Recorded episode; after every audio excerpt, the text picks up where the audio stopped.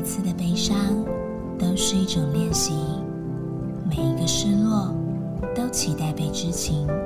而福联盟再见练习题。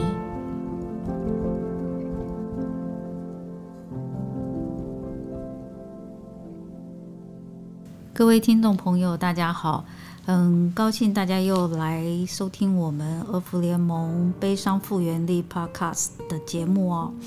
今天呢，我们会想从养宠物的角度来切入，聊聊呃，在养宠物的过程里面，对孩子的情感、情绪稳定的一些一些互动。协调的过程，以及呢，我们也会聊一聊，呃，宠物也会过世嘛，哈，那我们怎么面对这样的一个呃分离，面对这样一个生命消失的一个议题，好，所以呃，今天还是很高兴是静芳来跟我们继续聊聊这个议题哦，呃，金芳，你你家有养过宠物吗？你孩子有吵着养宠物吗？没有。我唯一养过的宠物是鱼，鱼最简单照顾的宠物。对，所以你的孩子在成长过程中没有说啊，我要养猫啊，养鸟啊。呃，有，但是就是都有各种原因跟理由被拒绝了。哦，我想这应该是你拒绝的吗？这应该也是很多家长会面临的，是就是到底养宠物的这件事情对于孩子的意义跟对家长的意义是什么？很多家长都会很害怕，当孩子提出这个请求的那个过程，应该是充满热忱的，但不晓得这个热忱多久以后会消退。然后最后变成都是家长在养，对，所以常常很多孩子被拒绝的理由都是因为怕这个承诺给的不够可靠跟持久，所以他们就最终也少了这个养宠物的过程。那我们家其实也有一点点是这样的状况，但也表示你的小孩比较好说服。嗯，有些小孩是很坚持的哦。嗯嗯嗯，他看到他在公园看到狗啊，去同学家看到猫啊。会很坚持，他一定也要养。对，所以我其实也听到很多周遭的朋友，他们就会去讨论，好吧，那如果真的非得这么做不可，哪一种宠物最终的负担对于父母会是少的？就是不是真的去看小孩养什么，而是万一小孩真的弃养了，爸爸妈妈怎么样收拾会是不那么压力大的？对我觉得这个也还蛮有趣的。是哈。但是因为宠物啊，他们也有感受，他们也有情绪，所以对你刚才你讲的那个考量点很好，就是我们不能够弃养，不能够我的热情一过我就把它放弃哦。那那我我我们现在可以来讲讲一讲说，那到底我怎么样？小孩在很坚持的状况下，我跟小孩来聊聊怎么样要养宠物，要心里要有哪些准备？嗯。当然，我觉得很重要的是会先去问问孩子，现在是因为什么想要养？有些小朋友他是看着他的同学家里有小狗小猫，看起来好像每天都有一个玩伴，然后也可以教会他的宠物一些新的技能，就有那种技能解锁的成就感，所以他觉得有趣。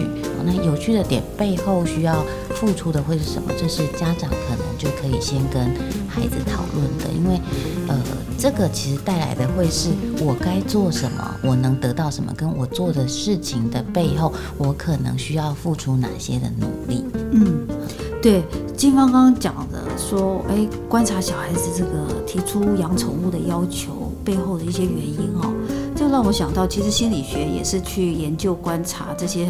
很爱宠物的人，他们有一个共通性，就是他们很享受那个宠物的陪伴。嗯，所以有可能孩子很坚持，他他其实是想要有一个生命陪伴他。嗯，那如果是这个出发点，你觉得如这样子，我们养宠物对孩子的情绪的的的照顾、自我照顾有会不会有什么帮助啊？嗯基本上，我觉得对我来说，我在宠宠物的这件事，它的正面效益是多的。嗯哦，负面效应当然只有爸爸妈妈也需不需要帮忙做擦屁股的这件事，但它的正面效应就是，确实那个在照顾宠物的过程里面，假设这个孩子他在家里又是独生子女，当然他会增加的是跟其他相处的经验。嗯哦嗯，他就不会只局限说，因为我没有兄弟姐妹，所以我就是什么都是我自己顾好就好了。他要练习去照顾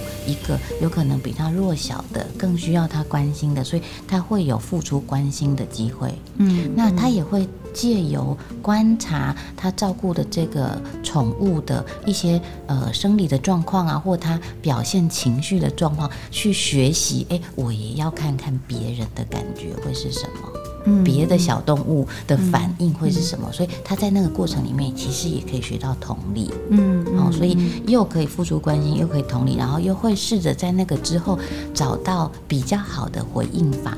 所以他对于人际互动的练习，我觉得会是有帮助的。嗯嗯嗯，特别是如果那个互动性很高的宠物，像狗啊、猫啊，你一定要有耐心的跟它互动，它才会想来靠近你。对，所以孩子在这个过程，假设他要博得宠物的信任，博得宠物的喜爱，他就要付出细心的照顾。没错，他就不会是像平常爸爸妈妈在照顾他一样，他只要坐着等就好了，而是他好像得要做一些事。嗯嗯嗯，他养的小宠物才也会给他一些相对应的回馈，嗯。然后他又有了回馈以后，他又做了一点事，小宠物又有一个新的回馈，对他来说，我想那个也是很有某部分的疗愈跟成就感的。所以无形当中那个同理的能力就出来了哈。对，我自己是很喜欢小狗哦，是从小到大我都一直有狗的陪伴哈、我就会觉得说，呃，因为我是一个很这个这个这个不外露情绪的人，所以我都觉得好像只有狗可以了解我。嗯嗯嗯我就觉得那个陪伴功能，其实对我来讲是那个情绪安定剂。嗯嗯，就好，我甚至只要看着狗的眼睛，我就觉得啊，它什么都懂了，这样。所以不只是你对于他，他给你的其实也有一种同理跟好像它陪在你身边的那种效果，对，所以这是互相的，对，它并不是单向的。没错，嗯所以我觉得养宠物真的认真去经营那个关系哦，是双方都得到滋润。嗯，就你你会无形当中觉得这个世界上好像有人可以真的很无条件的跟你在一起。嗯哦，我在看很多小主人们跟小狗、小猫互动，我也会觉得很有趣。因为虽然对他们来说，教会拍手，嗯，他来拍你的手，或者是你出一个指令，他就有一个什么反应，好像是某一种我刚刚有说技能的解锁。可是那个投入的过程里面，他也会去动脑筋去想很多吸引他宠物的方法。所以他真的，我觉得他真的很像是在教一个小孩子。对，所以小小孩又去教一个小孩子，其实他真的他要动脑筋的，他要花力气，要花时间的。我觉得那个投入也是很很有趣的。对对对，所以听起来真的正面的这个这个这个影响比负面多很多了。是是是哦，是。那我们只要降低那个负面的影响，对，我觉得这也是考验爸妈，哎就是怎么训练的孩子可以有毅力的一直去持续照顾我我觉得可能这也是很多家长呃需要去思考的。假设真的他呃跟你吵着要养宠物，结果有一天他他说他累了，他不想要再照顾，你要去跟他讨论，这个责任不是你说断就可以断的，就像我对你也是一样。嗯哦，所以他可能也会开启另外一种亲子对话的练习。是是是，好。但是养宠物这件事情哈、毕竟所有的动物的平均寿命都比我们人类短嘛，哈、除非你养乌龟了，除非你养乌龟。长长久久。对我常常跟朋友开玩笑说，只有养乌龟哈、我们才不用呃经历那个丧子之痛。你知道，对我们爱宠物的人来讲啊，每一次它走啊，对我们来讲都跟丧子之痛的痛我都说养乌龟就不会经历这种痛了啊，这跟它可能活了一百多岁。好，拉回来说啊，就是小孩子如果养猫狗鱼鸟啊等等的这些动物啊，小兔子，它面临到它生命消失了。呃，我觉得在我们的文化里面啊，常常会忽略这个，就觉得很多成人因为他自己对待动物的感觉，觉得他的生命的层次可能还没像人这样子啊，就会想，哎呀，就是动物嘛，哈。嗯。那我也听过朋友说，呃，女儿养的金鱼死掉了，然后爸爸第一个反应就说，哎，那拿去丢吧，好。那女儿就哇哇大哭，这样哈，小孩立刻崩溃。对，所以所以这个其实跟是一个好机会，其实是一个好机会，让我们的孩子去学习怎么面对生命消失这件事情。是，我觉得这另外也是对大人的功课，因为大人也要把它看待是这是生命的消失。而不是只是一个物品没有了，我们跟小孩站的层次跟看的角度才会是一样的。嗯哼哼哼哼哼，而且他也才会开始去尊重，呃，各种生命的感受啊，或权益小孩哇哇大哭，大人可能也会紧张，嗯，也会赶快说别难过了，我们再买一只新的，嗯。好像想也是，你看这种反应也都是想忽略那个悲伤难过的感觉，对不对？赶快买一只新的，以为反正鱼都长得差不多好了啊。对，但是没有察觉到那个失落跟悲伤的情绪。对，其实真的跟宠物相处好一阵子，即使它是养了一群鱼，很多电影也都会讲，主人其实是会帮每一只鱼命名的。嗯嗯，一般人来看看起来就是。很多只鱼，但它却可以叫出每一只鱼不一样的名字。你就从这里知道说，那个它跟宠物之间建立的关系，不是我们看到的那么表面。嗯嗯，它就是把它当做是一个跟他一起在生活里的伙伴。嗯，这就是尊重哈。对，这就是尊重。所以当这个伙伴消失的时候，小孩第一个要承受的是，他可能要去理解消失代表的是什么，就真的再看不见了。再也看不到他了。对，但是不同年龄层的小孩，在他的发展阶段，他可能还没有办法意识什么叫做真的不见了，因为他还没有发展到他知道有死亡的这件事。嗯，对他来说，物品就是这样，嗯，一直会在那里的。哦，所以那就是会是一个教育的机会，去谈生命会结束。嗯，那结束代表的会是什么？嗯嗯，他再也不会动了。嗯，他不会再像以前一样。在你回来的时候，对着你汪汪叫。嗯，在你逗他的时候，他也不会给你任何的回应。是，而这个东西，因为它已经生命消失了，所以它的肉体也是必须要去处理的。这个过程跟环节，我觉得就会是家长需要陪着孩子一起去讨论和经历的。不然，对孩子来说，如果他的发展阶段还没有这种死亡的概念，他会不知道到底这个意义跟代表的是什么。嗯嗯，是。那这个抽象的东西哦，我说死亡这件事情，生命消失，对孩子来讲，呃，如果比较小的孩子，有没有什么绘本可以介绍我们？说，哎，让家长可以跟小孩谈一谈的。嗯，现在其实关于这个宠照顾宠物的绘本还蛮多的。那我们比较常用的是有一个绘本叫做《毛弟再见了》。嗯，它是一个小男孩。就是有养小老鼠的故事，嗯，好，那也是在那个照顾的过程里面，其实他们都一直过得还蛮开心的。就某一天，就是宠物过世了以后，小男孩也是一时惊慌失措。但是这本绘本，它就是让那个绘本里面的爸爸妈妈带着小孩一起去感觉，一起去讨论。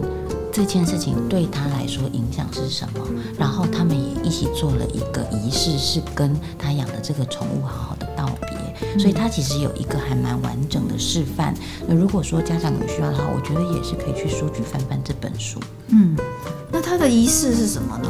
他的仪式是，他就会先找一个盒子，嗯，然后在盒子里面放上宠物生前喜欢的东西，嗯，草莓饼干呐。他平常用的小手帕、小毛巾，是陪葬的意思吗？对对对，有一点点陪葬的概念这样。然后让他是在生命的最终，身边都还是有这些相伴，还有他们过去曾经一起合拍的照片哦，所以连他们家也都一起放进他们给这个宠物道别过程的这个仪式里了。嗯，所以对小男孩来说，他就会有一个呃心理上的调试是。因为宠物过世，他就以后不再跟他们接触，那他是不是孤单的？嗯，他会不会想念这些？他都无法想象。可是至少他做了这件事情以后，他们有把祝福都带到了，嗯，宠物喜欢的东西也都带到了，他心里就可以稍微放下。所以这个就是一个仪式感。嗯嗯嗯，对，就是没有去逃避，啊，正视它已经消失了，然后我又赋予一个仪式。把我的再见好好的说出来。对，然后爸爸妈妈的角色很重要，就是爸爸妈妈怎么看待仪式的这件事，跟能不能够去讨论死亡，它就会影响到孩子到底有没有那样的心情，跟有那样的被支持，是哎，我可以把这件事情做好好，我我自己是在中部长大的哈，因为就是比较乡下的关系，所以我觉得呃，爸爸妈妈有很多时候会带着我们去郊外踏青。然后某一年的夏天，就是我们在一棵大树下捡到一只蝉，就是知了哈，就是声音很好听的那个小昆虫。那呃，当下我跟我弟弟就是做了一个决定，是哇，这只。知了会在这里，应该是等着让我们带它回家，可以把它养在家里。哦，我们就很开心的用了一个小盒子把它带回家，然后就开启了我们打算要养知了的这个生活。但是呢，就在我们带回家以后，我们还帮它找了，就是有类似的树叶铺了一个还蛮漂亮的位置。隔天发现知了不动了。发生什么事？知了怎么会不动了？是我们给它的水不想吃，树叶它不想怎么样嘛？就是我们也搞不清楚，因为那时候还很小。可是我们又很怕会被家长骂说：“你看吧，当天就叫你不要捡，你捡回来，结果人家就死了，哦，知了就死了。”然后我跟我弟弟也很难过，因为那是我们决定养的第一只宠物，所以我们就觉得说：“哦，它这样很可怜，那我们应该要给它一个葬礼。”哦，所以我们还翻了半天，找到家里没有人抽烟，可是不知道为什么找到一个很可爱的火柴盒，就把那只知了装进火柴盒里，然后跑到我们家有一个小院子那里挖了挖院子，帮他埋了一个墓。上面再插上十字架，那我们两个就站在那里跟他说：“知了，知了，是我们抱歉，我们不应该把你带回来。”然后我们然就在那个时候，突然我跟我弟弟的后脑勺都被拔了一下。我妈妈很大声的说：“你两个，是在冲啥？”嗯，我们很震惊的往后抬，然后发现哦，我妈妈真的是非常生气的看着我们，她就说。你们在做什么事？就是这样这件事情，你在办葬礼是对家里很忌讳的。嗯，哦，你怎么会弄成一个棺木，把它弄在自己家里的院子里？不知道这是老人家都不喜欢的吗？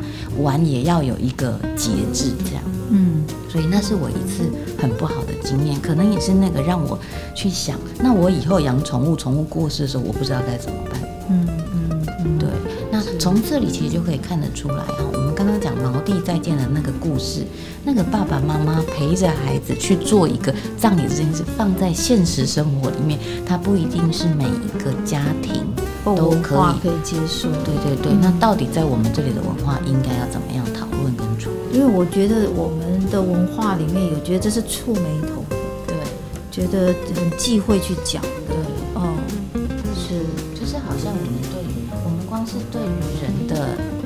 亡跟葬礼的这件事，忌讳就已经很多了，更别提我现在把它放到宠物上。虽然现在有越来越多这个部分的讯息，也也有越来越多照顾宠物的大人很愿意呃帮宠物有善终，哈，但是他是不是在每一个家庭里都能够呃接收到的讯息或能够接受的？我想这是我们也可以再来讨论的。是好。所以金芳聊了这些，让我们知道仪式对于面对生命消失这件事情，其实是有它的功能的。嗯，它是缓解一下我们的一些悲伤的情绪。但是总是跟某个宠物相处久了，我们的那个情感是深的哦。嗯，呃，之后的那个思念是绝对少不了的。是，那我们要怎么样去跟这些思念共处呢？或者这些思念可以让我们，呃，再升华到什么样的一个一个另外一个阶段？那父母亲要必须在安慰的时候说啊，我们再养一只新的就好了。嗯要这样子说吗？嗯，你你刚刚最后讲的这个，应该是最多家长在安慰孩子的时候会做的事，就是呃，我我再补你一个，嗯你应该就不会那么难过了哈。嗯再有一个新的宠物，跟我有没有好好的跟前面这一只说再见，其实它是两件事。嗯好，它还是可以有一个新的寄托，一个新的开始，我觉得这是没有问题的。但是，是不是这一个寄托跟这个新的开始就能够取代悲伤的感觉？我个人比较不这么觉得。好因为它是一个新关系的建立，那旧的这个部分，它还是需要有一个说再见跟道别的过程哈。如果你没有仪式，你至少要有一个机会去说说，呃，这一段过程里面，或在这个你过世的这个这一个呃状态里，我的感觉会是什么？你要有一些些的梳理，好、把这些东西稍微的表达。就像我们前面两集，它其实也是某一种情绪觉察。我们常常会用忙碌啊，或前面有说的，有可能是弄用生气。哦，用不一样的表现方式来压抑那个悲伤。可是，如果你本来是每天都在跟他互动的，嗯，他有一天不见了，你一定会有难过。是这个难过的感觉，这个悲伤的感觉，你有没有抓到？你有没有在抓到的这个同时，好好的安慰自己，嗯给自己一个拥抱？哎，这件事情我觉得是我们可以陪着孩子一起试试的。嗯。但其实有些孩子他的表达方式哦，也不见得他一定要说，他就是变得，他在思念的时候，他就是变得不想讲话了。嗯那我我觉得这样的父母亲也可以给他一个空间，就让他安静的去沉浸在那个思念的情绪里面。可以，但是很多父母会说，我现在不知道他是选择安静，还是他不知道要讲什么。嗯，好、所以在那之前，我们可以先去关心一下，就是一样去跟孩子谈谈那个思念的感觉，跟那你觉得在你想他的时候，你会想要做什么？有的小朋友可能就会回答说：“其实我就安安静静的想他，他的很多东西就会在我的脑海里跑过。”嗯嗯，那也很好，你知道了就好了。你只要能够去确认说，他现在的这个安静不是不知道该怎么处理，不知道该怎么表达，这就是其中一种疏解的跟说再见的方法。对，所以在那之前，只要爸爸妈妈有一些对话跟理清，我觉得这就 OK 了。嗯嗯嗯，是。好，那不晓得呃，静芳在这个你你处理的一些个案里面哦，有没有因为宠物的思念、过度思念而呃，从悲伤很难从那个悲伤情绪走出来的？呃，我曾经有服务过一个孩子，他本身是爸爸妈妈过世，嗯好、那他当时虽然呃在社工的陪伴下，我觉得我们还是有谈很多呃跟爸爸妈妈分开了以后对那一些失落跟那个丧亲的感觉，但是对他来说，因为周遭少了呃他觉得像过去一样可以支持他的人，跟可以让他付出的人，所以他在那个时候他选择他想要再有一个宠物，嗯。是可以全心全意放在他在身边，然后他可以付出这样关心跟关照的哈、那呃，过了几年，就是这这一段，其实我觉得他跟宠物彼此给对方的关照跟疗愈都很高、哦。但某一天，宠物生病了。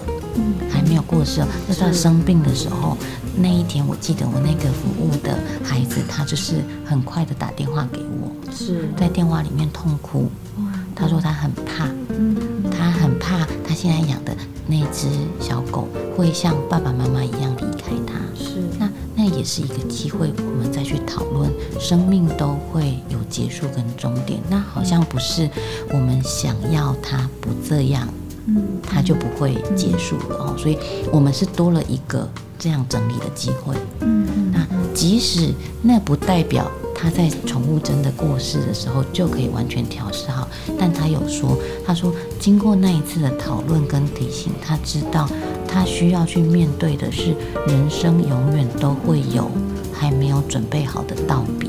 嗯，所以他反而花更多的时间在那个宠物的身上。所以后来他宠物是一直处在生病的状态，所以他花了很多力气去关照。嗯嗯对他想要更把握他还可以付出的机会。是，所以这个例子，对我就想到那个历程哈，就是因为他有经历过父母亲死亡，然后自己养一个宠物，觉得是在这个世界上可以陪伴他的。可是当宠物可能也要走上这一条路的时候，他开始有焦虑，是他害怕，因为他连接到父母消失这件事情。对，所以这真是一种情绪本能的反应嘛？嗯就我会紧张，我会焦虑，他也要离开我了吗？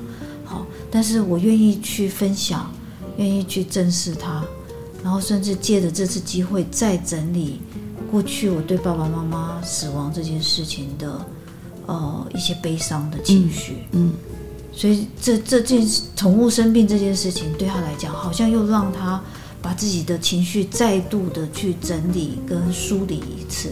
对，所以我说，关于情绪或关于这些悲伤复原的讨论，它其实都是一段一段生活经验的整理。嗯嗯每一个生活事件都会创造出某一些不一样的，呃，不管是你得到的好心情，或者是你从中学习到你要经历的磨练或功课。如果我们能够正面的去呃看待，跟在那个过程里面去练习，稍微有一些觉察，做一点情绪的稳定，跟找到疏解，有一个对话的过程，这个经验它就有机会留下来，当做下一次有类似事件的养分。是它就是在建立你的复原力。所以虽然这样有一点残忍，好像要一直不断的有伤口才会有成长，但我们就是在让这个伤口结疤的过程里面是有机会梳理的。嗯嗯嗯，所以复原力不是什么神奇的东西，它它其实就是，我觉得第一个就是你要呃勇敢。嗯有时候我们感受性的东西出来哦，想逃避，嗯，但是如果我愿意勇敢去正视它，其实就是在培养我的复原力的开始，对不对？对，它是可以渐进式的累积的。嗯嗯，但越逃避，其实将来的反弹力其实就更大。对，所以第一第一个最重要的是我愿意看着它。对对，不要去逃避。嗯哦，好，那呃，听起来宠物这个议题呢，我们从怎么样协助小朋友可以有更好的跟宠物的关系，哦，从中得到一些同理的能力。